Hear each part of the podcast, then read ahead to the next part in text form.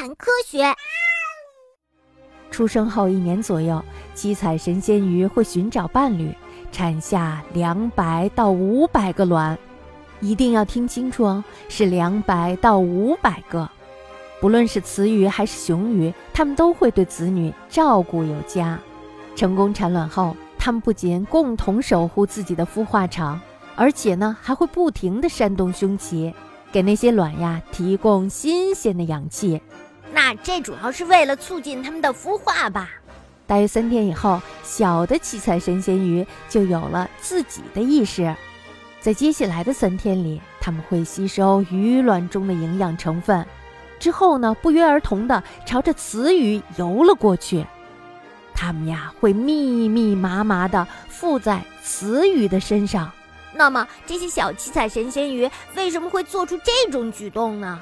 当小七彩神仙鱼快要出生的时候，雄鱼和雌鱼的身体就会分泌出特殊的乳汁来。哦，原来他们是去吃饭的呀！而小七彩神仙鱼之所以附在父母的身上，就是为了吸取这些乳汁的。小七彩神仙鱼附在雌鱼的身上吃奶的样子，既神奇又有趣。可是呢，对于雌鱼来说，这件事儿呀就不那么好玩了，因为呀，小鱼的数量实在是太多了。对呀。二百到五百个宝宝呢，那得多沉呐！呃，不是还有我吗？可能就是这个原因，七彩神仙鱼夫妇会轮流给小鱼喂奶。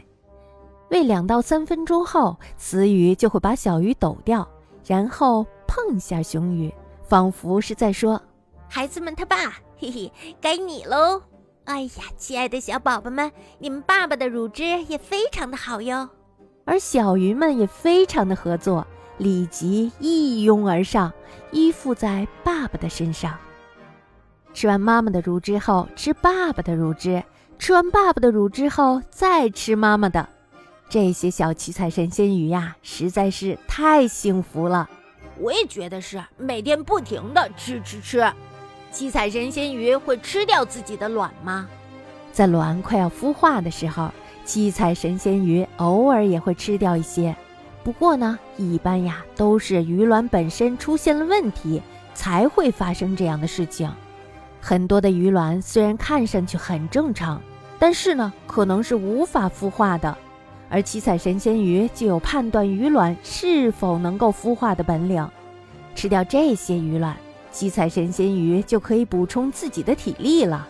让自己在接下来的时间里能够培育更多的小鱼，所以你们千万不要以为是妈妈吃了我们，妈妈是不会吃掉我们的，只是那些兄弟姐妹们不会出生了，所以呀，他们就会变成我们的养分。